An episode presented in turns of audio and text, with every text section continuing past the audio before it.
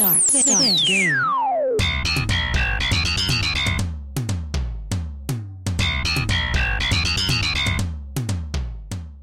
Hola y bienvenidos nuevamente a esto que se llama Cancheros en Melbourne, desde Parkville en Victoria, obviamente desde Melbourne. Mi nombre es Alfredo Serrano Carreño y de una vez le damos la bienvenida aquí a mi buen compañero productor, realizador y de todo, Juan Felipe Basto Trujillo. Y no, donde escuchen, dirán, me contratan de una. Esa es la idea. Uy. No, ¿qué más? Bien, aquí pues hoy tuvimos una la primera vez que salimos como a hacer tomas de la ciudad, de, los estadios o el complejo deportivo que hay cerca a la City, donde están los principales estadios de la ciudad. Contento por que esta semana también estuvo muy chévere, muy buena. Ha hecho frío, en este momento hace calor, pero ha estado bonito el día. Ha sido unos días bastante chéveres en cuanto a clima también. Al, pues a algunos de pronto no les gusta tanto el frío. Una actualidad de pronto con el tema COVID-19 aquí en Victoria incrementó un poquitico. Y ya, los, ya los se asustó casos. la gente, uy. no, ya se que- asustó sí. y se- nos empezamos a en- encuartelar nuevamente. No, y que empiezan otra vez la gente con, con ese pánico de irse otra vez por el papel higiénico y las cosas en los supermercados. En- les tocó volver a poner restricciones. Entonces tenemos restricciones nuevamente aquí en el estado de Victoria, no tan estrictas, pero sí toca tener los cuidados para salir de esto nuevamente rápidamente. Sí, porque, ah, ah, bueno, a diferencia de, de Victoria, ya por ejemplo en Queensland y en New South Wales, que es donde es Sydney y Brisbane, ya hay hasta eventos deportivos con público en los estadios. Claro, y en, y en Oakland Sí, también. bueno, Nueva Zelanda sí ya sabía, pero no, Australia no había visto hasta ayer que vimos el Sí. partido y ya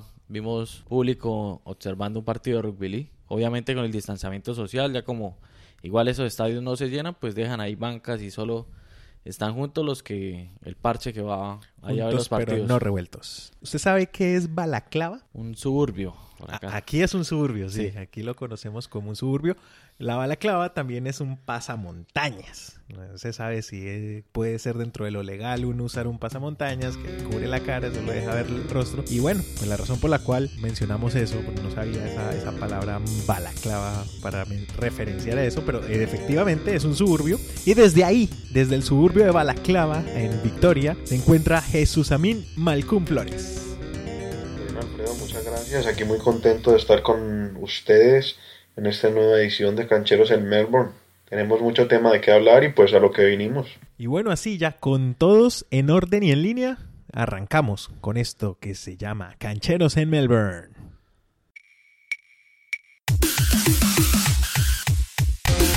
Con la camiseta y pantaloneta puestas, amarrados los cordones, saltan a la cancha Juan Felipe, Jesús y Alfredo. Así que suban el volumen que llegaron los deportes. Bienvenidos a Cancheros en Melbourne. Y con la bella voz de Diana Estrada Mesa, esa voz melodiosa como voiceover, que ofrece también sus servicios, como ya vieron, de locución, de voz y demás. Ya escucharon ese intro y la pueden encontrar en Instagram como Nana rayita al piso Estrada M o en Twitter arroba diestra 10 con para que vean el talento que hay. Ahí pueden encontrar incluso en sus redes sociales eh, ha hecho cosas como versos para escuchar al oído, o para leer al oído más bien. Versos para leer al oído, que es parte de lo que ella también quería compartir con, con su gente. Y es muy chévere y es muy melodiosa esa voz. ¿Cómo le pareció, Juan? Eh, sí, muy chévere. Muchísimas gracias a ella por colaborarnos, por estar ahí pendiente y, colaborarnos con, con esa voz que, que transmite muchas cosas. Le da como un aire nuevo también a, a las partes de, del episodio, de los programas y, y muy chévere. Espero que la sigan.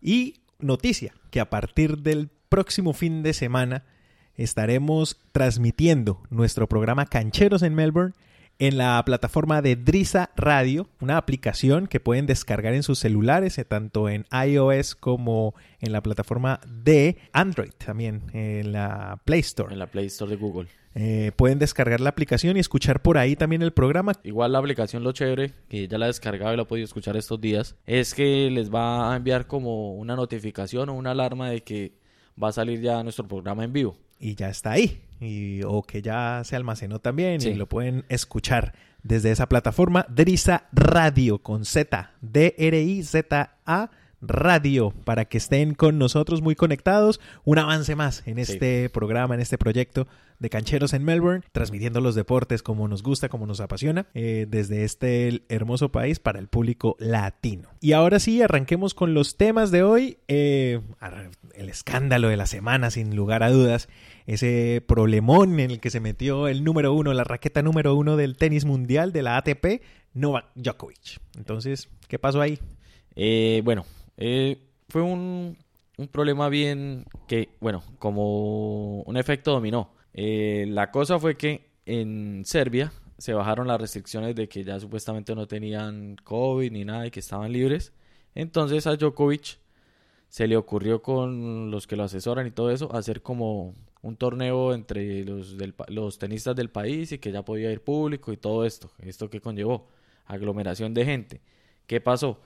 uno le echa la culpa a uno de los tenistas, a Dimitrov, de que iba enfermo, de que pronto él era el que contagió a todo el mundo. Y claro, hay tanta aglomeración de gente, el virus empezó a esparcir cuando de un momento a otro, eh, ¡pum!, salió Djokovic infectado, la esposa infectada, un montón de gente que asistió a este evento infectado. Más encima no les bastó con el torneo, sino que hubo fiestas después. Hubo, hubo de todo, eh, ahí pasó de todo. Empieza con el torneo, el torneo lo llamaron el el Adria Tour en los Balcanes, ahí por, lo, por Serbia, sí. Sí. Eh, la península de los Balcanes. Y esa península del COVID ahora. Sí. Porque eh, Djokovic, en un. Djokovic. Djokovic. Djokovic, ahí dicen Djokovic ahora. Sí. Djokovic 19. Eh, el hombre, pues, en compañía de sus asesores, también decide hacer un evento para reunir fondos. Los tenistas que participaron no iban a cobrar por, por eso y eso iba a ir a entidades y a fundaciones y bueno, todo con tal de ayudar en este momento difícil también en el mundo económico. Y termina en lo que dice Juan Felipe. Además, jugaron baloncesto, hicieron fiesta, eso se abrazaban, eso de todo. Y ahí en lo, dentro de los realizadores nomás eh, tres jugadores, la esposa Yalena también, y una de las esposas de los jugadores que está también en estado de embarazo, eh, más los técnicos, incluyendo el técnico o el preparador, el, mentor, el coach de Novak Djokovic, que había eh, apuntado negativo anteriormente y ahora apareció positivo el coach Goran Ivanovicevic. Pero es que, bueno, mucha gente lo tilda de irresponsable pero yéndonos a la parte, bueno, digamos como legal, el mismo gobierno le dio permiso, supuestamente. Por eso es que al principio dije que fue un efecto dominó. El gobierno empezó dando permiso, pues él de buena fe, pensando que no iba a pasar nada. Eh, se dio todo esto, después aparece la fiesta, ahora parece que está infectado, ahora quién sabe qué pase. También con los encontronazos que estaba teniendo Djokovic con lo del US Open, que primero no había dicho que no iba, si no dejaban llevarle, o sea, el equipo de él es como 10 personas alrededor, el que el masajista, el entrenador, el utilero, bueno, que si, y entonces le habían dicho que si iba al US Open, apurado podía ir con una sola persona, él dijo, "No, yo no voy sin mi sin el equipo completo." Sin el equipo completo. A la final, con todo ese escándalo, le tocó agachar la cabeza y ahora sí va a decir que se recupera y todo está bien, que va al US Open y pues que con una sola persona maneja todo esto. Ya cancelado el Wimbledon, obviamente arrancaba esta semana que viene eh, a defender el título. Ya, pues bueno, eso se dio por cancelación. Dato curioso, es la segunda vez en la historia que se cancela un Wimbledon.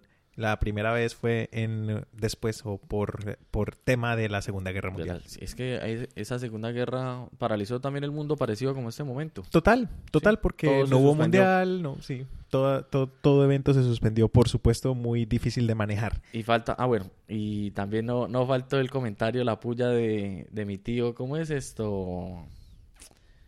Kirgios. Sí, sí, sí, sí, pero antes de esa puya, escuchemos a ver si hay puya de Jesús Amín desde por allá de Balaclava, a ver qué opina él.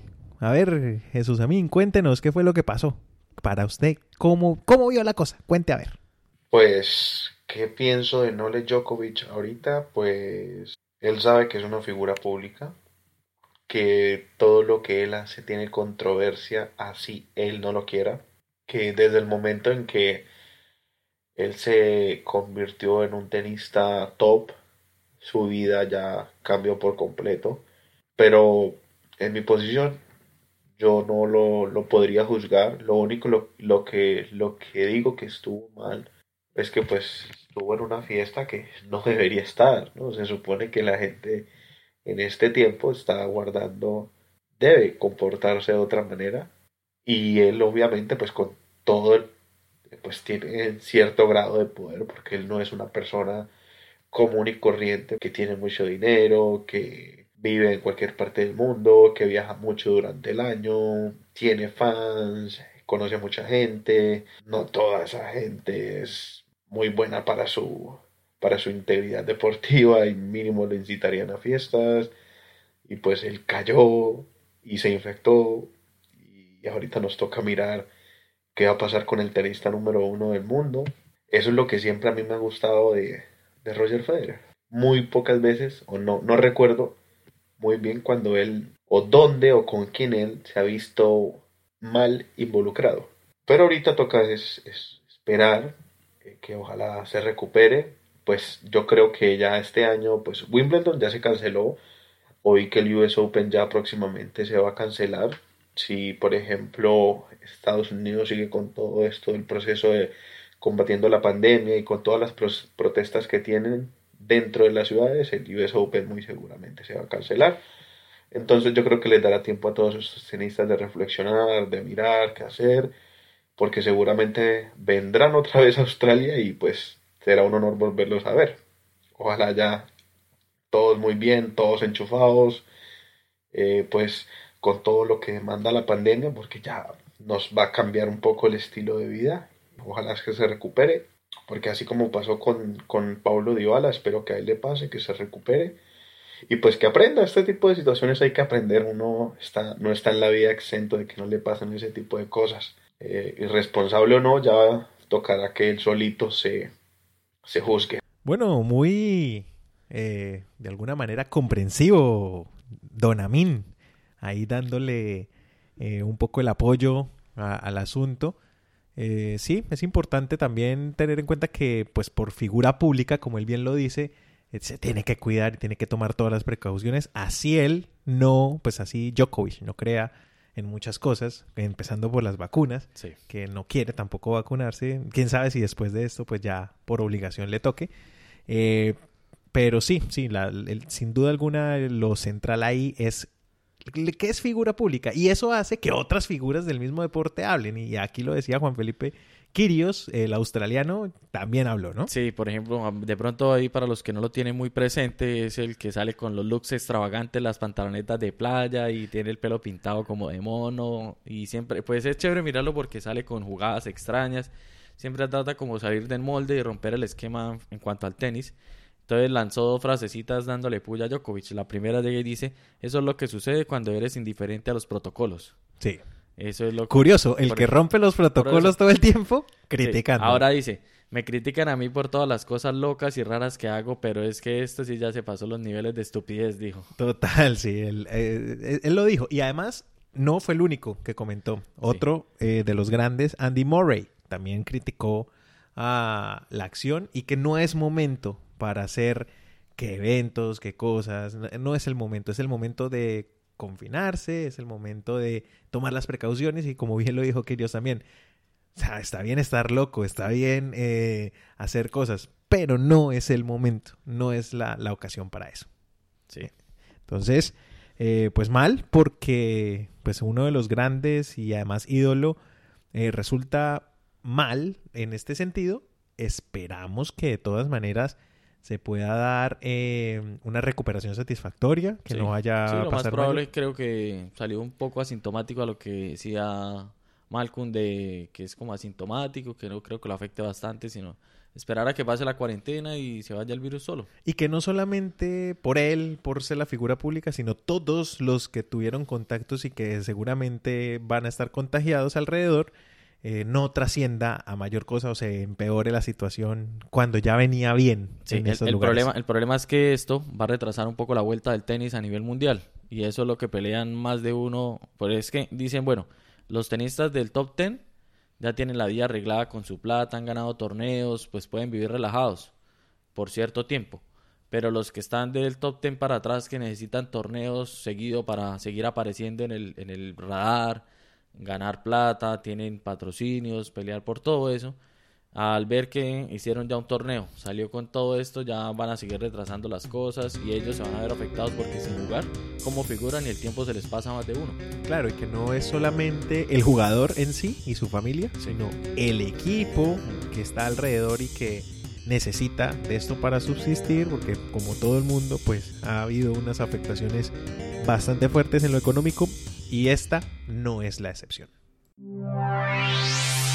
Encuéntrenos en Instagram y Facebook como Podcast Cancheros en Melbourne. Abordado ya el tema del tenis, también saltamos a otro campo, ya venimos a algo que nos gusta, el fútbol, el fútbol femenino, que obviamente también fue noticia y estuvo por primera vez en mucho tiempo y seguramente ya tomando más relevancia el tema y la importancia de ser una sede de un mundial. Sí. eh, en categoría femenina de fútbol. Y en categoría mayores, porque Colombia ya ha sido sede de un Mundial Sub-20. Sí, pues de masculino. Sí. Ahora va a ser- sería, era la opción más bien, eh, de un mundial eh, femenino, pero ya de la categoría absoluta, que el último mundial que yo vi fue el del Canadá, Sí. 2015, buena participación colombiana. Campeonas las de Estados Unidos con Morgitan, mi jugadora favorita, hay que decir. Eh, en ese momento creo que Hop Solo, la arquera, la arquera también, también. todavía jugaba, ya creo que está en retiro. Y bueno, en fin, eh, eso trae, eso tiene sus cosas. Hay que, eh, hay que encontrarle el gusto al fútbol femenino y no compararlo con el masculino porque siempre tiene sus diferencias. Bien, entremos en contexto un poco con, con todo esto que se venía dando estos días. Inicialmente la candidatura eh, estaban peleando la Brasil, Japón, Australia, Nueva Zelanda que estaban en combo y Colombia. Brasil se bajó del bus y empezó a apoyar a Colombia en ese momento. Después, hubo- faltando como una semana, dos semanas, Japón decide también bajarse de la, del bus, como dicen por ahí, y terminó solo la pelea entre Colombia y Australia y Nueva Zelanda que lo van a hacer en conjunto. Empieza todo este rollo y a partir de esto, eh, todo este proceso, hubo visitas a Colombia y a los países que estaban peleando por ser anfitriones. Alcanzaron a calificar a Japón, a Australia, Nueva Zelanda y a Colombia. Y en todos, como dicen por ahí en el examen, Colombia se rajaba en todo. En infraestructura, en organización. eh, Los estadios, todos los- se eso, rajaron. Por eso, todos se rajaron. En la parte de sistema de salud también. Sí, de ahí entonces empezaba a aclarar el panorama de cómo le podría ir a Colombia en este resultado de que a la final todo el mundo se dio cuenta. Pero mm, también existía la esperanza para mucha gente de decir, bueno, este es el envío que le pueden dar a Colombia para que arregle por fin estadios, para que fortalezca una liga femenina, pero a la final no se dio. Ahora queda, ¿qué van a hacer después de todo esto y de que ver que el fútbol femenino podría ser una opción, pero ahora dijeron no. Ahora puede llegar a pasar que los directivos digan, no, pero ya no consiguió el mundial, ahora sí peor las van a olvidar, o puede que ya les den el, el rebote o... Lo ideal Sí. sería, bueno, estuvimos cerca de una de un mundial, de tener la, la localidad, pues no es el fin del mundo, eso puede pasar más adelante. Entonces, ¿por qué no nos vamos preparando para que ahí sí, y no solo en términos de fútbol femenino, sino en fútbol en general, arreglar los estadios, hacer un espectáculo, lo mismo el escándalo de- del canal premium de fútbol. O sea, parte de, de la queja de la gente es como el estadio hace parte del show y como transmitiéndome por televisión un estadio en las condiciones como normalmente están los estadios me van a cobrar una plata por el estilo. O sea, por todo lado es necesario evolucionar y especialmente en el fútbol femenino que ya está tomando fuerza y una de las razones por las cuales eh, Australia y Nueva Zelanda tienen fuerza, si bien el fútbol aquí no importa, en términos de fútbol femenino sí, Sí. porque tienen liga, porque compiten desde el 2002, si no estoy mal, desde en Australia y como desde el 2008 en Nueva Zelanda, cosa que nos lleva en ventaja ya con Colombia que llevamos apenas dos ligas, si acaso. Sí, y con decirle que aquí en Australia es más fuerte el fútbol femenino que el fútbol masculino. Total, total, total. Eh, bueno, también otras partes que se tenían dando en cuenta donde Colombia hubiera sido elegida, hubiera tenido eh, repercusiones en la realización de la Copa América el otro año en Colombia. Porque si Colombia eh, salía elegida, le tocaba empezar remodelaciones de los estadios para poder cumplir el protocolo Claro. y no hubiera podido completar o Le hubiera tocado redistribuir. sí, redistribuir o quién sabe si le hubieran quitado la sede de Copa América, porque necesitaba bastante estadios y casi todos iban a ser remodelados y no iba a tener una infraestructura para recibir Copa América. Casi le hubiera quedado a Argentina sola. Entonces, ahí que, su merced, ¿qué piensa con, con todo esto? Por, bueno, ahora entremos ahora, ¿por qué perdió Colombia? Vamos a, a ese pedazo. Bueno, Colombia pierde no solo porque la calificaron mal y porque el reporte era la más débil, sino Sí. porque entre otras lo último es no es si es la más apta o no, termina siendo por votación. Sí, entonces ahí es donde viene lo de la política, hasta en el fútbol se ve. Claro, no, es donde más se ve, Porque África votó en contra totalmente de... cosa que se esperaba. Sí. O sea, votó a favor de Australia y Nueva Sí. Zelanda. Era Y a- lo que se esperaba. Y ahora Y la. CONCACAF. Es Ese fue el el, problema. el- como el Sí. florero de Llorente, Sí. llamémoslo así. Ahí sí se descaró totalmente la CONCACAF, la CONCACAF de que está separado de la CONMEBOL y que nada Total. que ver y que no se quiere Porque se nada. contaba con esos votos. Sí. Y esos votos fueron los diferenciadores. Sí, donde... No, no lo hubiera alcanzado. Sí, porque esos votos los pierde Oceanía y Nueva Zelanda y los gana eh, Comebol, lo- los, los gana Colombia. Y entonces lo que suma y lo que le resta da casi que por un punto sí, por, ganando. eh, sí, por un punto, porque CONCACAF tenía cinco puntos. Exacto. Entonces Sí. por un punto... eh, por eso es que es que si en el resultado final que fue 22-13, uno Sí. dice es abismal, pero con los cinco puntos De que se reducen de un lado y se aumentan en el otro, ahí ya hay eh, casi que un empate Pero, técnico. y ahora pensándolo en- así un poco más allá, ¿que ¿en qué beneficiaría la CONCACAF de que Australia y Nueva Zelanda hubieran cogido esa sede? Yo no sé si es un boicot, O solo por no dejar que Colombia Exacto. cogiera protagonismo. un boicot puede ser, o Porque lo de, ya sí, lo de Japón es entendible que como queda tan cerquita dirían es más fácil. Sí, Asia, no, de- sí. de- se esperaba, en las votaciones se Sí. esperaba un no, pero Asia que se hubiera a favor. bajado, que se hubiera Sí. bajado de, Sí, sí, de sí. la candidatura a Japón Total. es porque negoció algo con, con Australia y Nueva Zelanda. Total, y de pronto tienen otras prioridades en este momento debido a las nuevas coyunturas por COVID, bueno, todo lo que estamos viviendo hoy día, que igual el Mundial es en el 2023, pero bueno, e- ellos se proyectan lejos, ¿no? Entonces, desde ahí uno puede decir, bueno, por cualquier motivo se, se bajaron, quedan dos sedes y bueno, finalmente Australia y Nueva Zelanda ganan, eh, no sé si en Frac Cali, pero sí, sin duda, los escenarios deportivos y toda la infraestructura y la capacidad de, de albergar un evento deportivo de estas magnitudes, pues tienen mucha más preparación. Pero bueno, vamos a ver qué dice también Jesús Amín, que creo que se siente como maluco, ¿no? ¿Cómo se siente Jesús Amín con esta noticia? Bueno, y nosotros muy tristes, la verdad, porque que los colombianos siempre se pueden decir muchas cosas, que nosotros tal vez eh, no tengamos los mejores estadios, no tengamos eh, la mejor logística para auspiciar un evento de estos, pero de lo que no se pueden quejar es de nuestro, de nuestro don de gente. En Colombia tenemos un don de gente muy grande que en cualquier parte, cualquier selección, donde estas muchachas hubieran llegado a nuestro país, futura, pues en el futuro, eh, ellas no se hubieran, pues no creo que se hubieran ido de, con una mala cara de Colombia, porque Colombia tiene ese don de que auspicia a la gente con mucho cariño, con mucha ternura. eh, si uno pues no es hincha de ese equipo, estamos hablando ya de cuando, como por ejemplo hicimos con la Copa del Mundo Sub-20, en la que Colombia fue anfitriona. Y nosotros en esa época pues íbamos a los partidos, veíamos, eh, hacíamos barra por los equipos y a la gente le gustaba. Sin importar que fuera o no Colombia. Nosotros nos hubiera gustado, digo como colombiano, pero estábamos compitiendo contra dos países que se unieron, que tienen el poderío de construir una estructura mucho más grande que la de nosotros en menos tiempo. Eh, Yo creo que eso ha sido un factor determinante para que la FIFA escogiera en Australia y Nueva Zelanda.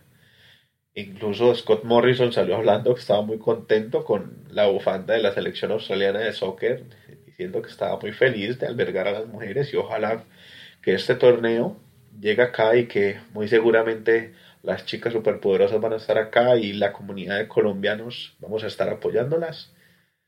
Y Dios quiera que jueguen cerca, jueguen cerca de las costas para ir a verlas, visitarlas y transmitirles ese calor colombiano que tenemos nosotros aquí en Australia, que aunque estamos muy lejos de ellas, aquí van a encontrar una pequeña parte de Colombia que las va a recibir con mucho cariño y las va a acompañar en cada partido. Y bueno, eh, ya que sí, puede ser que tengamos esa capacidad de, de calidad de gente o don de gente, yo sí tengo mis reservas frente a eso, pero pues lo respeto profundamente. Y sí, lo que tiene de sentido cuando se vivió el Mundial Sub-20 es muy diferente a cómo se vive el fútbol a nivel local, con las barras y eso. El Mundial Sub-20 uno veía familias, la gente se animó a ir al estadio, fue mucho más organizado y seguramente en un Mundial femenino sería más, porque es otro público el que, el que iría de pronto la pasión desbordadora y agresiva no se exacerba de esa manera. ahí ya no porque ya no van a tener, las barras ya no van a tener patrocinio de nadie. ese es otro punto, porque es que las barras van a los estadios y viajan y todo eso es porque tienen patrocinio de alguien. Lo veo que está bien dateado desde el presidente de la serie de Amazon. Y, ahí donde le estaba diciendo, donde le iba a decir ahorita, ¿será que con Grondona Colombia hubiera ganado la C? No, jamás. ¿Será? ¿O sí? Ahí está la duda. ¿Eran amiguitos o no eran amiguitos? Sí, yo creo que con Grondona, pues ahí queda como la cosa. Yo tengo esa duda y la serie me dejó con más dudas todavía. Sí, ¿ya se la terminé de ver? Ya me la terminé de ver. Sí, ya me la terminé de ver y me dejó con esa duda de Grondona si era amigo de nuestra Federación Colombiana de Fútbol. No sabemos. Vean la serie, la recomendamos, está bien bacana. Eh, hablando, bueno, entonces ya lo que quedó, ahorita cerramos ese, ese tema, pero sí quisiera eh, decir por qué eh, Australia y Nueva Zelanda tienen la sede y qué va a pasar. Primero, no, no, por, no, no porque sea la sede de Australia y Nueva Zelanda va a pasar lo que va a pasar, sino que es una determinación de FIFA y es histórico que ahora se van a participar 32 equipos. El Mundial del 98 de fútbol masculino fue la primera vez que mostró un Mundial con 32 equipos, un cambio. Ahora se da en el fútbol femenino eh, y van a ser 32 equipos los que participen en su novena edición del Mundial. Los estadios, eso es importante, va a estar obviamente Sydney con el Stadium Australia, el más grande. El ANZ, sí, 70 mil personas. Que de hecho arreglado son 82 mil y algo, sí. piquito. Eh, pero sí, está... es, casi el, estadio aquí en Australia el que eh, alberga los eventos deportivos más importantes. Allá mismo el Sydney Football, un estadio más reservado, pero también dispuesto para la, el, asunto.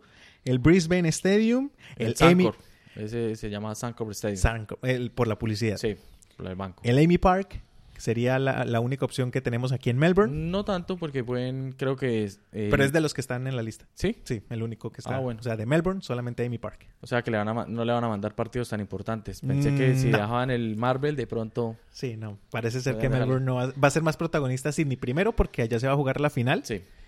Y, el, y Oakland, en el Eden Park, que es donde se va a jugar el partido inaugural.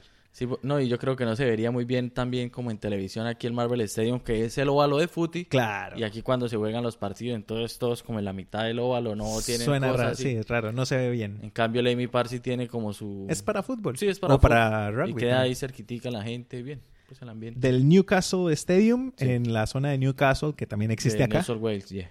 eh, Perth Rectangular Stadium y el Hindmarsh Stadium son los eh, habilitados por Australia para jugar este mundial. Y de Nueva Zelanda, como ya dijimos, el Eden Park en Auckland, que es donde se juega, allá juegan los, los All Blacks también del rugby. Y en Wellington también van a jugar. En Wellington Stadium, que también allá juegan los All Blacks. Creo que es más casa de los All Blacks el Wellington Stadium, ¿o no? No, Auckland. Auckland. Pues ahí siempre van rotando. Por ejemplo, cuando juegan el Rugby Championship, tienen tres partidos de local, rotan en todo el país. Estadios bonitos también el Dunedin Stadium también, el Waikato Stadium, que es el de Hamilton, y el Christchurch Stadium. O sea, hay una variedad y una extensión de estadios bastante sí, grande. los estadios donde se juega el Super Rugby.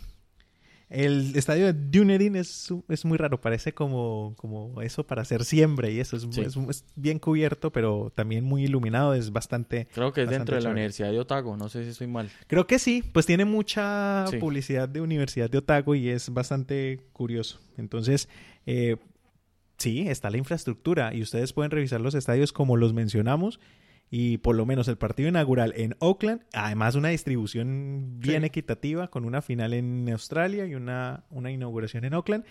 Eh, ya me imagino esa inauguración con la cultura maorí, ¿no? Chévere. Yo creo que por eso la dejaron. Sí. Va a ser jaca y todo este cosa de... Debería. Sí, de la cosa en sí es que no va a fallar. Y seguramente el equipo de Nueva Zelanda, las All Whites, eh, van a resultar bien. Sí, ¿Cómo es que se llama la, el equipo selección de Australia? Las Matildas. Las Matildas. Las Matildas jugarán representando obviamente por el equipo australiano, las Auriverdes. Y tienen... Pero entonces aquí viene algo curioso porque, bueno, creo que pasó en Corea y Japón, que los anfitriones tuvieron tuvieron su cupo directamente. En cambio, como cuando es solo un país, pues solo hay un cupo, pero entonces aquí ya Australia y Nueva Zelanda tienen su cupo. Sí, ya lo ya tienen. solo quedan 30 en disputa igual. No es que haya una variedad tan amplia de equipos femeninos con o sea, en potencia, entonces se pueden repartir bien y Colombia tiene buenas opciones. Y como ya se incrementa a 32 equipos y hasta ahora se sabe la sede, pues, pues sí, clasificación 30. Antes clasificaban 24, pues Sí. no hay problema. ¿Cómo será el sistema de clasificación en Colombia? ¿Suramericano? ¿Y sale? Me imagino que sí, como normalmente se hace, el suramericano con clasificación normalmente a olímpicos y a mundiales Sí. o a torneos panamericanos, que siempre hacen un torneo para clasificar a dos torneos adicionales Sí. y, El ahí se va. les dan. Y que sería, sería eh, naturalmente en el 2022, casi siempre se hace muy cercano a la fecha de- del mundial, que sería del 10 de julio al 10 de agosto del 2023. Colombia también le jugó una mala pasada y aquí era donde quería entrar yo. Que cuando presentaron algunos informes, para mí también tuvo bastante que ver en la respuesta que dieron algunos delegados de la federación y del gobierno colombiano diciendo como que sí, aquí en Colombia hay pobreza y hay delincuencia, pero ¿en qué país del mundo no? O sea, le hicieron como los llamados de atención y muy despectivamente, no sé, o quién redacta esas cosas, pero la embarraron también muy feo al contestar las cartas de la FIFA y plantearon como si Colombia fuera el que vividero y supuestamente también dijeron que no, que Colombia tenía una liga femenina sólida, cuando es una liga de dos meses que las contratan dos meses a las muchachas y en los otros diez meses del año como que miran a ver cómo sobreviven. Una de mis críticas a nuestro amado país es que siempre decimos que lo que pasa allá pasa en todo lado, Sí. o sea, como un contentillo. Pues sí, puede ser que en gran parte del mundo pasen cosas malas, pero lo que pasa en nuestro país también es muy preocupante porque es muy recurrente, pasa muchísimo y es bastante atípico. Claro, cosas que pasan allá pasan en todo lado, por supuesto. Pero nos escudamos en eso para no evolucionar y para no avanzar y eso pues no aparece. Y además de todo, se dicen mentiras. Sí, Y entonces, es la parte. Dentro de la cosa como promedios de 27 mil estadios, cuando vimos, por ejemplo, en Bucaramanga, que ni siquiera jugaban en el Estadio Alfonso López, Sí. jugaban en la Marte, en una cancha que es de fútbol aficionado, en donde iban, sí, llenaban la Marte, 3 mil, 4 mil, 5 mil personas, pero ya, ¿cómo van a decir 27 mil? Una vez que se jugó una final en el Campín y fueron 33 mil personas, claro, qué alegría, La chévere. única foto que mostraron y yo creo que por eso y la forma tan despectiva en que, en que respondían todo esto que les sugería la FIFA, bueno, ¿por qué? Deme explicación, ¿por qué? A ver si de pronto nos convence. Y algo también que tuvo la FIFA fue que esta vez mostró votaciones, quiénes votaron, por quién votó el presidente, o sea, todo fue como digamos muy limpio. Quisieron mostrar como transparencia para cambiar la imagen de la FIFA. También es algo que se dio. El presidente Infantino pues tuvo coherencia en, en dar su voto por estar en Nueva Zelanda porque todo en los papeles daba de que esta tenía que ser la C. Sí. Entonces también hubo coherencia en la FIFA y eso es lo que le, res- le resaltan a, a este ente para que cambie su cara de corrupción que dicen por ahí. Que eh, para eso eligieron a, a Gianni Infantino, a ver si le cambiaba un poco la cara y además que recientemente sale tremenda serie. Como, como dijo Alfredo, uy, donde a Colombia le la C toca hacerle una serie del presidente para Yesurum. Exacto, yo lo dije Sí. antes de la elección, yo dije, donde quede Colombia es que por ningún motivo y por, pues, no había forma de, de tener la, la sede del Mundial.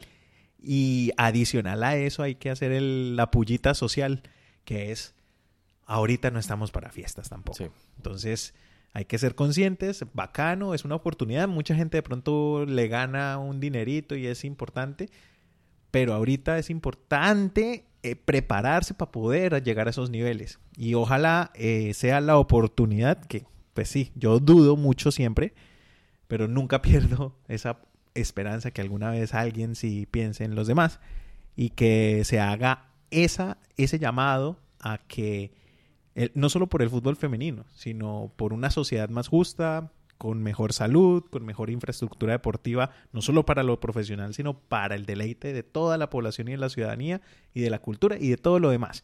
Entonces, oportunidad para prepararnos, para obtener mejores cosas, para poder ser anfitriones de verdad, verdad, como un ejemplo para el mundo. Ya lo hemos hecho antes, pero podemos mejorar y podemos mejorar mucho. Y ahorita, después de esta coyuntura con la pandemia, pues es importante saber que, que esto ya no es de una derecha, que es de una izquierda, que esto no es de un presidente o de un líder político, esto es de todos. Lo único, bueno, y ya, no darle esa importancia y relevancia a una sola persona, sino que todos empecemos a construir. Lo único que decían era que si Colombia cogía la sede, por fin iban a obligar al, al gobierno a hacer algo. Que eso que sí. no le dieron la sede, o sea, si se van a relajar. Sí, eso. Pasa, con Colombia toca así, los tienen que obligar a que pase algo, a que los ojos del mundo estén encima del país para que ellos tengan que hacer para mostrar, si no quedarían como un zapato. Entonces, ahora con esto, pues ya no tienen la obligación, como que bueno, se perdió, pues dejemos esas cosas así. Y no, no le tengo mucha fe que, que muchas cosas vayan a cambiar. Difícilmente. Con toda la razón. Encuéntrenos en Instagram y Facebook como Podcast Cancheros en Melbourne. Y no crean que no vamos a hablar del fútbol, que está también en Europa eh, dándonos noticias y está chévere lo que está pasando en el fútbol español y especialmente la liga inglesa. Pero Lo esperen vamos- tantico. Sí, lo vamos a dejar como James, esperando un ratito.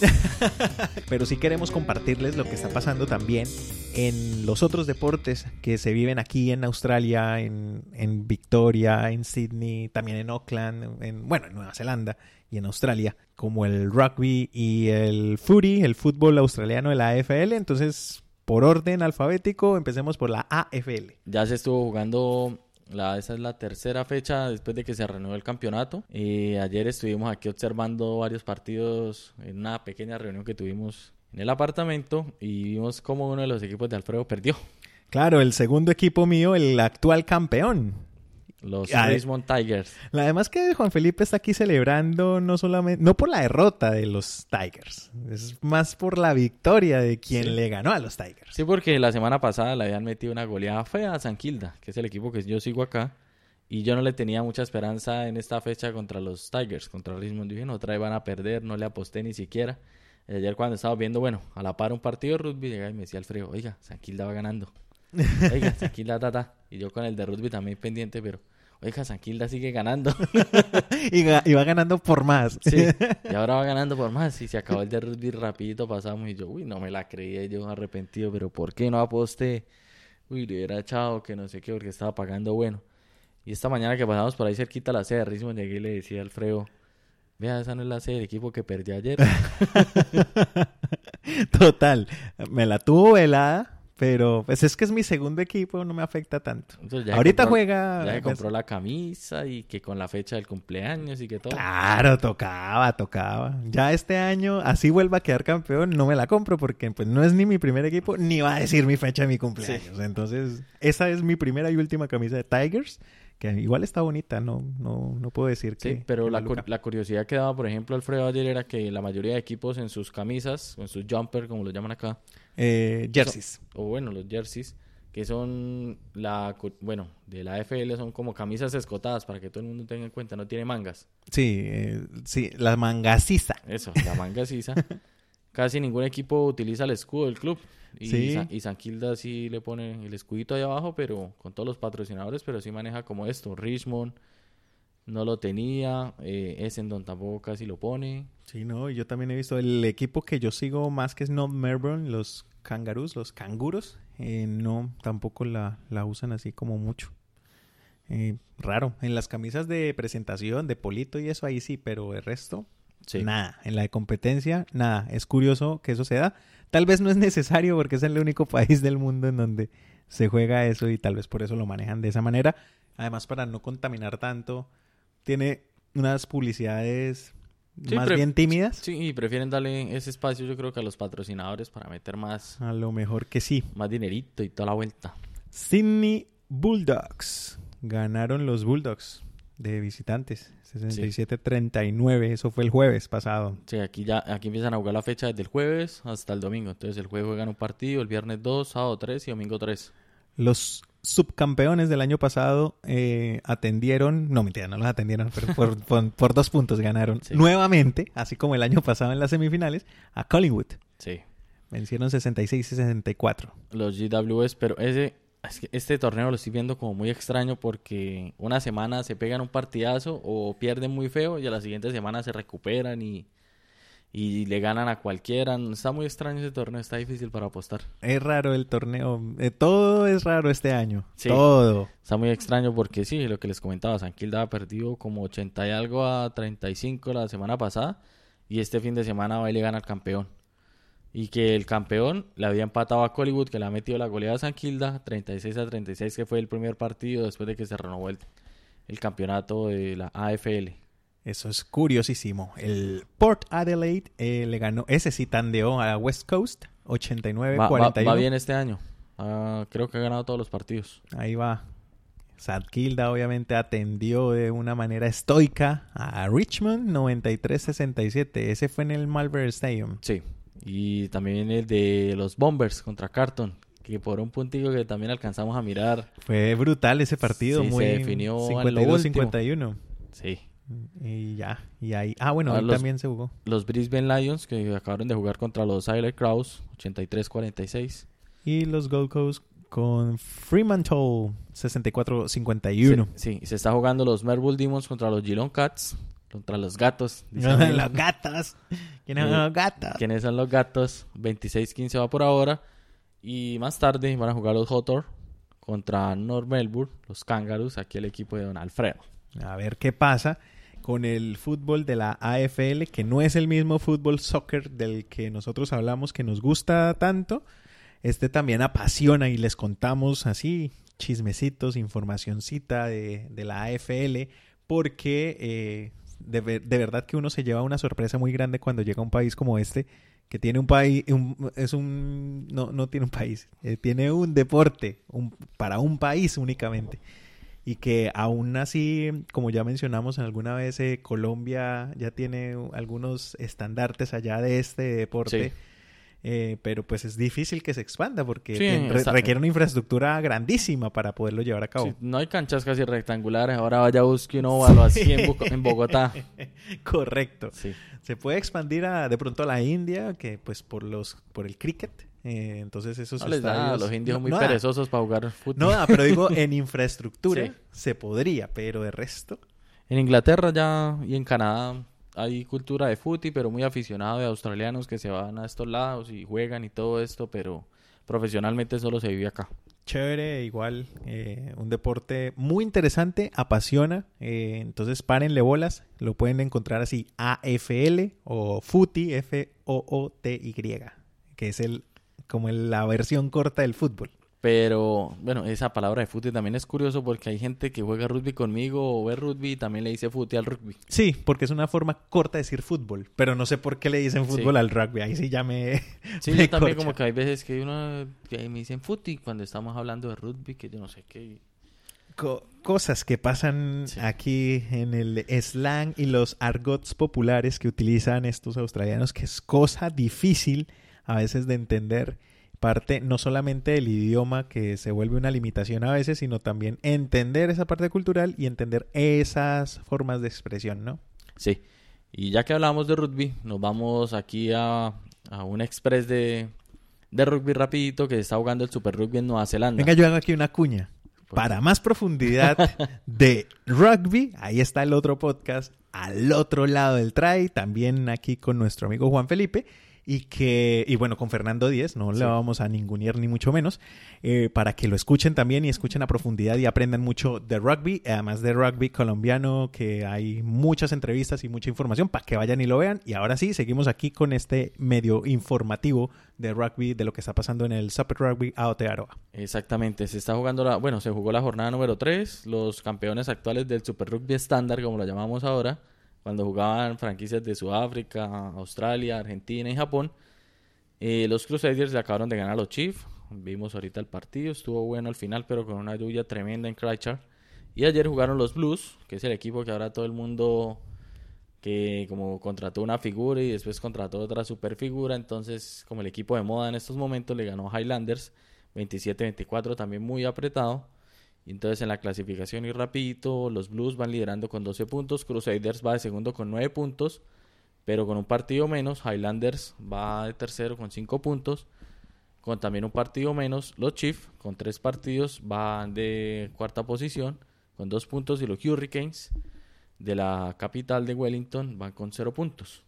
Ese es como el, el avance rapidito de lo que ha pasado en el, en el mundo del rugby, es casi la única liga profesional, aparte de la Superliga rusa de rugby, que también volvió, pero esa sí no conocemos, entonces... Yo no sabía eso, de hecho me estoy enterando en este momento, Superliga Ru- Rusa de Rugby. Sí, la Premier League de rugby se llama. Ve, interesante. También retomando acciones. Sí, ayer que, que estaba grabando el, el episodio del otro podcast, entonces le dije a Fernando, no, ya parecemos como los periodistas colombianos estaban buscando por ahí fútbol de Bielorrusia, fútbol de países extrañísimos, porque ya no tenían nada que hablar de, de fútbol mientras volvían las ligas importantes. Así estábamos ayer, es que con la liga rusa me aparecía acá en la aplicación y Lokomotiv de no sé qué.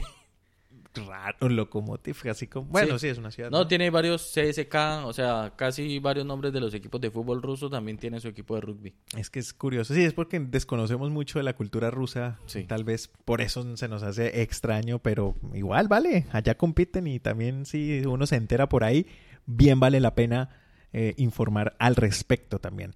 Eh, como así nosotros lo hacemos ahora a nuestro público latino, que a veces también le cuesta entender estos otros deportes, porque Sí. estamos mucho más enfocados en el fútbol, soccer, pero también podemos encontrarle un gusto a otros deportes Sí. que es bacano, que es chévere y que, bueno, eh, en términos ahora sí de, de- de rugby, eh, viendo los partidos en estos días, eh, hay dos competencias diferentes, que es el Super Rugby, o bueno, el, sí, el rugby convencional, Sí, el Rugby Union. el Rugby Union, y el Rugby League, que es un poco más agresivo, más fuerte, más, Sí, más rápido. Sí, eh, no hay tanto, no tan, no hay tanta para. Y pues al que le gusta la acción y la fuerza y tal, ahí está también eso. Tiene, tiene un poco de combinación con esa versión Rugby League, tiene un poco de combinación con, con el fútbol americano. Tiene como esa táctica de que tiene cinco movimientos para avanzar, en el fútbol americano son cuatro, pero es como esta dinámica, es muy territorial, más físico, más contacto. Ya es, no hay tantas formaciones fijas como el Rugby Union, pero sí, para la gente que le gusta más el dinamismo, como que vaya de ser en la jeta, ese es el deporte que, que les Así, gusta. expresión técnica. Darse en la Sí, jeta. vaya de frente como un camión. Y bueno, ayer también, al principio lo comenté, ya dejaron entrar público en, en los estadios de Brisbane, en Sydney creo que en algunos, pero ya Brisbane dejó entrar gente a, a ver esos partidos de rugby league y, y seguramente la semana que viene empieza el Super Rugby versión australiana y quizá para los partidos de la franquicia Rex, que son los de Queensland, van a dejar ingresar público. Mm, interesante, chévere. Ahora, ya que mencionó arrasar como un camión, ya que lo dijo así, que le dio a todo el mundo en la jeta, Sí. hablemos de Liverpool. Ya, por fin. Pero se acabó la espera después de 30 años más COVID. 30 años más COVID, así es. Sí. Fuerte. Fuerte y chévere. Además porque para quienes han seguido y saben y conocen a Juan Felipe, seguidor del Liverpool. Total. Desde, bueno, en 2005 que pasó lo de Estambul, empecé como a pararle bolas al equipo. Ya después, realmente, digamos, me gustó bastante fue cuando, con la Play 2, que empecé a jugar bastante, bueno, miraba qué equipos cogía. Y en una vez empecé a coger Inglaterra. Me gustaba jugar bastante con Inglaterra, esa versión de 2006-2007 que tenía un combazo. Ese mediocampo con, con Gerrard Lampard y, y Scholes. Y más adelante Beckham. Sí, un bueno, poco estaba más Beckham, adelante- estaba Rooney, Heskey, Defoe, bueno, tenía un combazo. Ferdinand en la defensa. La, la Terry, Ashley Cole, por la derecha estaba Johnson, o no me acuerdo quién más, y arquero estaba Lehman, no, Lehman podía estar. sí, Jess Lehman, en esa época. Bueno, pero entonces ahí me gustaba porque, bueno, jugaba con esa Inglaterra y con Gerrard Kay siempre que le pegaba de afuera, gol. Y yo, uy, pero este man tiene que dar. Y entonces en el seguía pidiendo, entonces ya después lo buscaba era como club y me pedía era el Liverpool. Y también déle con el Liverpool. Y ahí fue donde empecé como más o menos 2006, 2007, 2008 a pararle bolas al equipo. Y en esas fue que empezó la era post Benítez, que ahí fue donde se fue. Y el Liverpool tuvo esa decadencia donde imagínense la, la máxima figura era Maxi Rodríguez, Ryan Babel, todo ese combo de, de mochos, les decía yo. y tuvieron la época de la crisis, que antes Gerrard yo no sé por qué no se fue. ¿Qué día lo... Sí se vio el... ¿No se ha visto el de Make Us Dream? Todavía no, pero está ahí en Bueno, la lista. Ahí cuentan la historia de cuando Gerrard estuvo a punto de irse de Liverpool porque estaba en una decadencia increíble, algo lo que le está pasando al Manchester United en estos momentos. Puede ser algo muy parecido, que no tenían... No, a, a diferencia del Manchester United, ha tenido buenas contrataciones, pero no sé qué es lo que le ha pasado después de Ferguson. En esa época el Liverpool sí no contrataba, era pero nada. Cualquier mochito que medio jugara bien lo contrataba el Liverpool, pero no más. Porque tuvo mala administración y toda esta vuelta, pero vea, después de casi, ¿qué? 12, 14 años, vieron por fin otra vez los resultados. Hay, algo hay un detalle con, con la liga y es bueno, ya Liverpool vuelve y esa es la gran noticia después de 30 años, un equipo grande que es Liverpool porque no es una sorpresa como en su momento pasó con el Leicester y, a- y a- con respecto a eso es lo que quiero comentar. Leicester en este momento va tercero, o sea, ahí Sí. va remando y va No, llegando y el a... técnico es Brendan Rodgers, el que estuvo a, a un partido de también haber quedado campeón con el Liverpool en el 2014, que fue con el resbalón de Gerrard. Claro. Que eso es lo que más le ha dolido a todo el mundo porque estaban esperando que Gerrard pudiera por fin salir campeón, por lo menos de la Premier, y a un resbalón también se quedó. Sí, totalmente. Entonces... No, es buen técnico, a mí me parece buen técnico, Brendan Rodgers. ahí lo tiene, al Leicester. Sí. Al Leicester City eh, buscando eh, el título. Se siguen jugando, obviamente, porque, por ejemplo, Leicester es tercero con 55 Pero es puntos. como si fuera, digamos, segundo, porque el Manchester no le sirve nada haber quedado segundo, porque igual no va a jugar Champions. Exactamente. Entonces Leicester ahí va como segundo. No va a jugar porque va- está castigado. Sí, está Se castigado. portó mal, niño malo, pavo, pavo. Con respecto al Manchester, Sí. ya la gente que la, se la carga Lillo, que ah, recordemos es el asistente, nuevo asistente técnico de Guardiola en el Manchester City, Juan Malillo, le Juan dicen. Malillo. que ¿sí vio? Primera fecha y ya, perdieron el título Sí. y además jugaron re mal en esta fecha. Los cogió el chino Pulisic, que fue el que les hizo un golazo. Perdieron contra el Chelsea, el Chelsea. Lampard. Y el Chelsea está montando otra vez porque... Ahí va estuvo- cuarto. Y estuvo sancionado. Es que antes, antes Lampard hizo muchísimo con ese equipo. Sí. Porque tuvo dos ventanas de transferencias que no podía contratar y le tocó remar con puros juveniles. Y ya, por ejemplo, está la contratación de Timo Wegner, que estaba sonando para el Liverpool, pero ya salió porque se fue para el Chelsea por la plata. Y Le bueno. ofrecieron un mucho mejor sueldo. Por ahí también dejaron este mensajito. Se lo deja Jesús Amín. Bueno, y aquí aprovechamos para felicitar a Juan Felipe, porque los que lo conocen en redes y lo tienen en redes se dan cuenta de que él ha estado muy activo en sus redes con su equipo, Liverpool. De hecho, cada vez que jugaba el Barcelona contra el Liverpool, la eliminatoria del año pasado, que yo estaba en Colombia, él en Australia, yo le mandaba los videos de los goles que Messi hizo en el Camp Nou. Y pues obviamente cuando el Liverpool ganó en, en, en Anfield, pues ya, ya sé, ya sabrán qué fue lo que pasó después. La burla que me tuve que soportar. Pero felicitar a ese equipo que ha, ha surgido desde muy abajo, pues con la llegada de Jorgen. Estaba viendo una estadística y pues es, es- vale, vale sacarla porque cuando llegó Sir Alex Ferguson al Manchester United, el Liverpool dominaba todo. O sea, dominaba la Premier. Te estoy hablando de los años 80. Pero llega Alex Ferguson al 90 y no, no recuerdo exactamente y veía la cantidad de títulos. El Manchester United tenía nada más siete ligas. Y ahora imagínense cuántas alcanzó a ganar Alex Ferguson con el Manchester. Claro, yo sé que estuvo como casi cerca de dos décadas dirigiendo al Manchester United.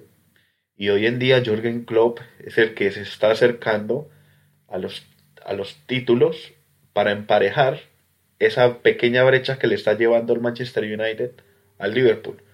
O sea, si Alex Ferguson lo pasa, y ahora Jürgen Klopp, pues con todo ese trabajo que lo caracteriza y ojalá que se conserve esa plantilla de equipo, incluso se mejore, yo creo que muy seguramente vamos a tener otra vez la hegemonía del Liverpool y bien merecido es. Bueno, muy felicitado lo veo, Juan Felipe, por este título. Eh, a mí me causa curiosidad que como hincha de Millonarios y como hincha de Liverpool esperó mucho por sus ligas en su momento, ¿no? Sí, claro, por, en Millonarios fueron 24 años para el título del 2014, del 2012, y Liverpool fueron 30. O sea, prácticamente toda la vida, hasta ese momento, nunca vio a, cam- Sí, a nunca, lo- millonarios. sí. Y hasta este momento nunca había visto campeona. Ah, bueno, Liverpool, sí, en su formato Premier League nunca Sí, había nunca sido había ganado. Mm. Eh, y bueno, fue en el 89-90 que fue el último formato de liga inglesa, que fue el, el problema de Hillsborough, que murieron 96 personas, que se cayó una tribuna y todo esto. Y el gobierno les puso como condición que si querían volver a retomar la liga inglesa, tenían que cambiarle el nombre. Y por eso se dio todo este rollo de que se llamara Premier League. Y hay muchos videos de cómo empezó las generaciones a cambiar después de que esperaron 30 años. Liverpool fue el último campeón de ese último formato. Y 30 años después por fin puede coronar una Premier League.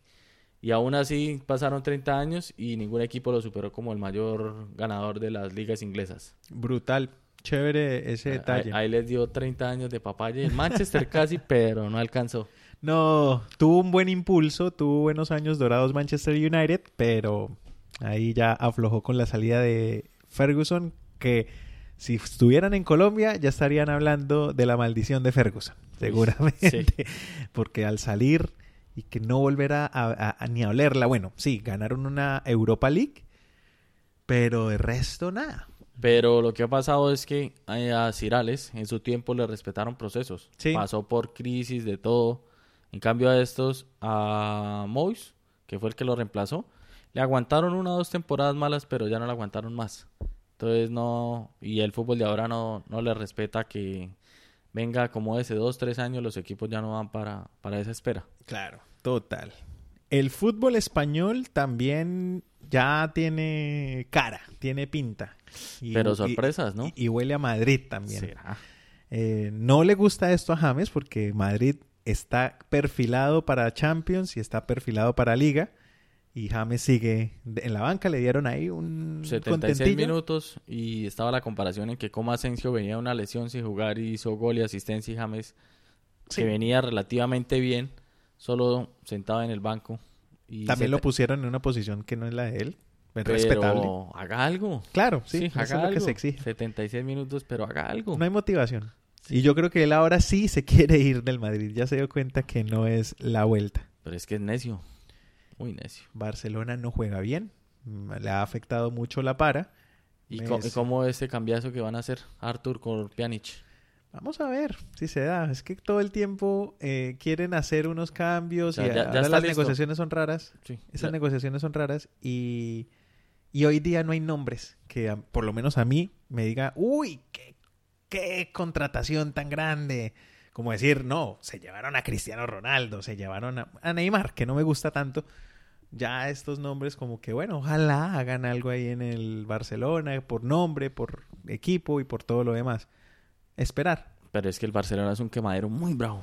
Se está volviendo. Un quemadero ya, yo creo que a los mismos jugadores de no ir muy consolidados les da miedo irse para el Barcelona. Se está volviendo. A, a los mismos jóvenes ya les da miedo, porque este Arthur tiene 23 años y en gremio jugaba muchísimo. Lo llevaron al Barcelona, empezó bien. También le critican es que se lesiona mucho. Un partido bueno se lesiona 6 y bueno, el cambiazo con Pjanic. Dicen que ya llega un jugador de 30 años pues maduro, que ya tiene buen rodaje por Europa, que puede aportarle mucho más. Pero la Juventus se lleva a un jugador joven que sabiéndolo llevar ¿Lo también pueden le- potenciar? lo puede dar rédito, a no ser que le salga la famosa Enrecan que se le hicieron al Liverpool, que le endulzaron el oído a Enrecan que estaba haciendo, era una de las figuras del Liverpool en su tiempo, se lo llevaron, no dio resultado y terminó otra vez allá en, en Alemania porque no, no les funcionó. Veremos qué pasa en este fútbol. Eh, de Colombia nos reservamos el derecho del sumario porque una noticia es hoy, mañana es otra. Sí, eh, y en Italia, En Italia, bueno, eh, la- el Atalanta, ¿no? el Atalanta eh, está cogiendo mucha fuerza. Pero pues viene en una temporada brillante. Es el equipo más goleador de Europa. Y con Zapata ahí protagonizando el asunto. Esta semana jugó contra la Lazio, que es el que le está peleando ahí la, la Serie A con, Lazio campeón de la Copa. sí, con la Juventus. No, mentiras, Napoli. Napoli, uy, casi Napoli, Napoli, fue Napoli. David Ospina ahí que no jugó el partido, pero pues, Pero fue En protagonista. la semifinal fue protagonista. Ujú. Y se dio esta semana el partido de, de Atalanta, que jugó Duan Zapata con la Lazio, iba ganando la Lazio Y y, que no lo quieren aflojar. No Sí. quieren soltar a Zapata. Y le pegó la remontada 3-2 el Atalanta, pero fuerte. todo el mundo pensó, uy, no van a golear al, al Atalanta porque empezó perdiendo 2-0 y lo terminó remontando 3-2. Y al que le pasó así fue al Inter que iba ganando 3-0 con el Sassuolo y se lo dejó empatar 3-3. Por ahí se filtró, bueno, mostraron la nueva camiseta del Inter con unas rayitas en zigzag. O sea, las líneas verticales Sí. azul-negras se van como en zigzag hacia abajo. Ya se están Rarita. tirando las cosas. Rarita, rarita la cosa. Bueno, y con todo esto, bueno, que tocamos la liga italiana, están diciendo, ¿y por qué no se llevan a Klopp al Milan a ver si también lo reviven? Porque es que Klopp es un técnico impresionante y eso sí vale la pena hacerle la enmarcada Yo no creo que lo suelte el Liverpool tan rápido. difícil. A no ser que, y creo que después de Klopp va a Gerrard. Coge ese barco Gerrard. Después, el día que se vaya Klopp, ese barco lo coge Gerrard. Ojalá, y ojalá salga campeón. Sí, Pues, al menos lo- de técnico. Sí, eso es lo que todo el mundo está esperando. Tiene para unos, o pues que dure lo que más tenga que durar. Y el Liverpool y ya después ese barco que lo coja Gerrard. Ojalá que sí. Encuéntrenos en Instagram y Facebook como Podcast Cancheros en Melbourne. Bueno, en el fútbol americano tenemos que acortaron las las fechas que se iban a disputar y ya no se va a jugar el partido que todos los años se acostumbraba como allá tienen esa tradición de los juegos de las estrellas. En Estados Unidos sea NBA, sea béisbol, sea fútbol americano como comentaba, ya no lo van a realizar. Unos estaban de acuerdo, otros no, porque también es cosa de la plata, que esos partidos mueven mucho dinero para los jugadores y patrocinios casi. No le da la talla al Super Bowl, pero va por ahí porque aglomera mucha gente, es un gran espectáculo. Bueno, la, la- el béisbol también ya cuadraron porque habían ciertas diferencias económicas, pero ya vuelven. Y a la espera de que empiece la NBA y la MLS en las burbujas, como llaman, en Disney. Entonces estamos esperando a ver qué pasa y, y pueda programarse y empezar también el show de, de estas ligas importantes en Estados Unidos. El hockey también va a volver, que nos falta ir por acá en Docklands, tenemos un estadio, apenas empiece la, la liga tenemos que ir a observar este deporte y Me muero por ir a ver eso. por eso. Y la sede tienen muy programado que empie- si empieza el hockey, se juegue en Canadá, más que nada porque está más controlado lo del COVID en, en Canadá que en Estados Unidos. Donde no entiendo si están en pleno verano y todo el mundo en las playas tirados y esa aglomeración de gente, muy raro. Inglaterra también. Sí. Mm, No, puede, no puede hacer calorcito porque se espera en esos países. La gente, la gente, por favor, control. Pero bueno, eh, llegamos a esta parte final. Nos vemos, Jesús Amín. Bueno, y muchas gracias por estar aquí con ustedes. Eh, hablamos muy chévere, muy bacano. Eh, esperamos tener más noticias de Novak Djokovic, su recuperación. Eh, pues todavía toca seguir mirando el desenlace de la Premier League. Y por último también cómo la FIFA organiza los cupos para el Mundial para ver cómo pues le irá a tocar a nuestra selección Colombia y estaremos muy pendientes con ustedes. Y también nos vemos, Juan Felipe. Vale, muchísimas gracias a todos que estén pendientes de nuestras redes sociales. Eh, les estaremos comunicando para dejar los links para que puedan descargar la aplicación de la, de la nueva radio Drisa, donde pueden escuchar ahí nuestro programa, nuestro podcast. Pueden hacerlo, repetirse, escuchar en vivo en la radio y después escuchar en el podcast, como sea. Pero sería muy importante que nos acompañaran en esta nueva plataforma para apoyar este proyecto y que varios proyectos que estén por ahí arrancando también puedan tener oportunidades así. Así es, arroba podcast en Melbourne. Así nos encuentran en nuestras redes sociales y en general en Google, donde sea. Denle en busquen ahí, en todas las plataformas de podcast también. Y por supuesto, bajen la aplicación Drisa Radio, que a partir del el próximo fin de semana vamos a estar ahí. Y nada más, sin más ni más, que les crezca. thank you